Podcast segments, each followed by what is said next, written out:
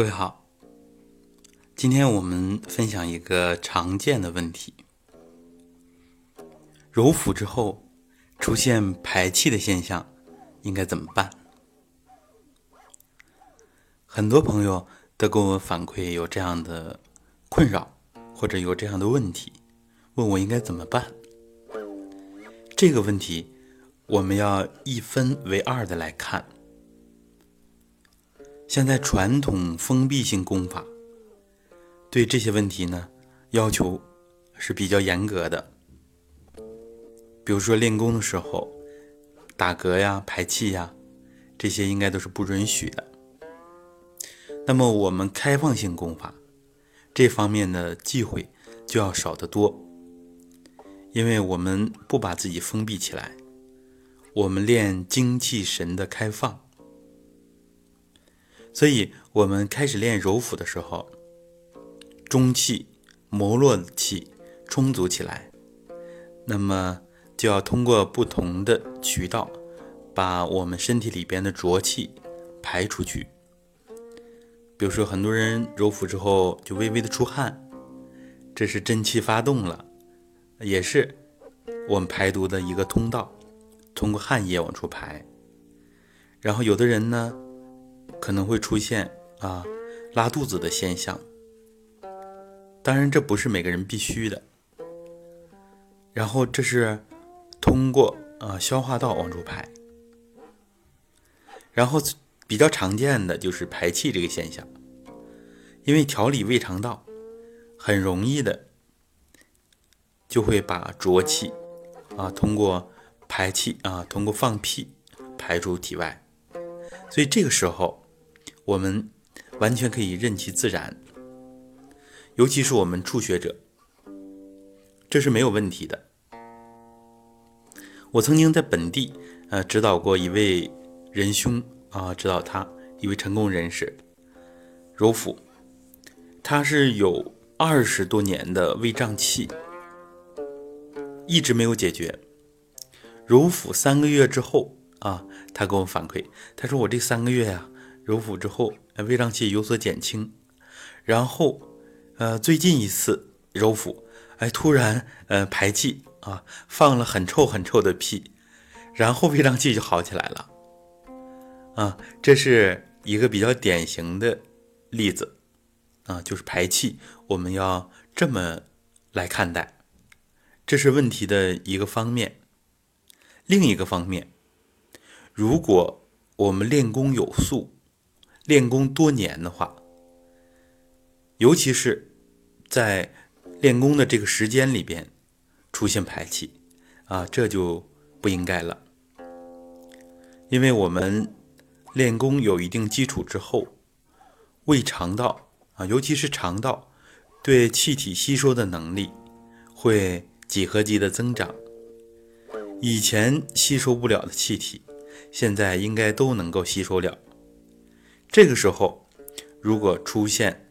呃排气的感觉，就需要提一提肛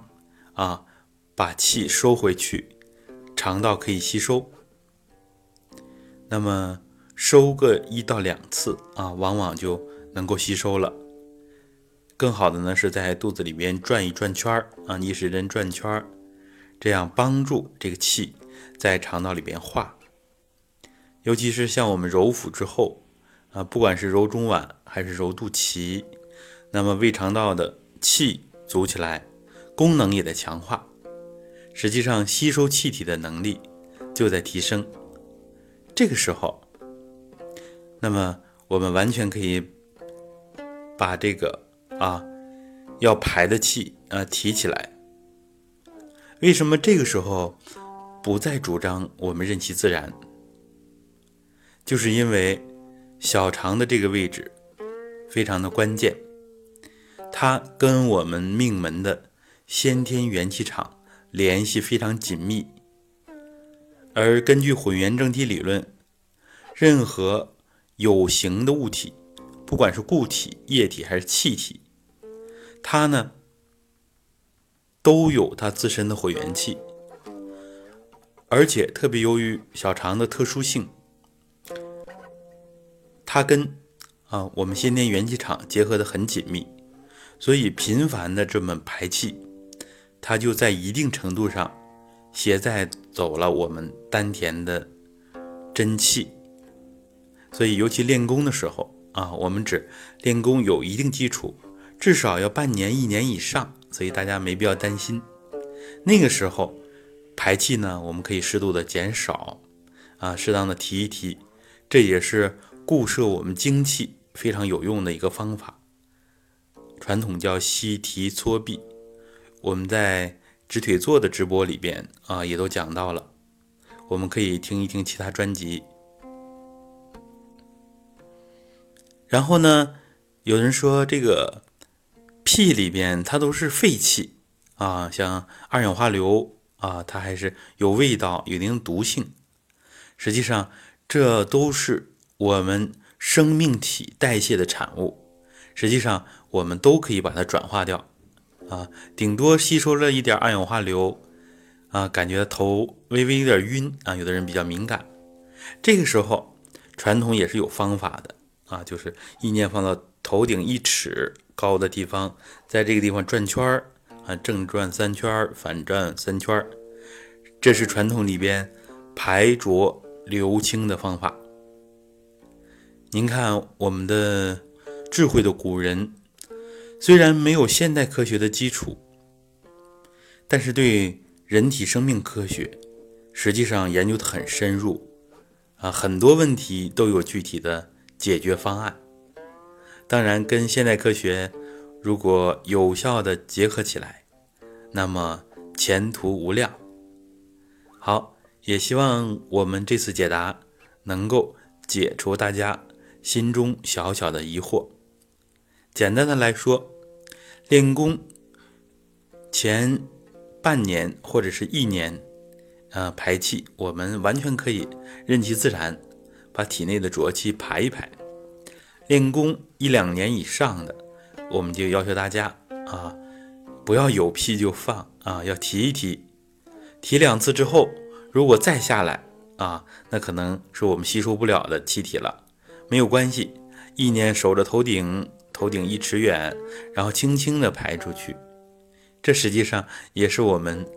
自我驾驭能力提升的啊一个小小的表现。能够控制自己排气啊，好的，希望本讲对大家有用啊，也希望更多的朋友把我们的专辑、把我们的音频分享给您认为需要帮助的人，让我们的传统文化造福更多的人。当然，也可以给我们小小的赞赏，谢谢大家。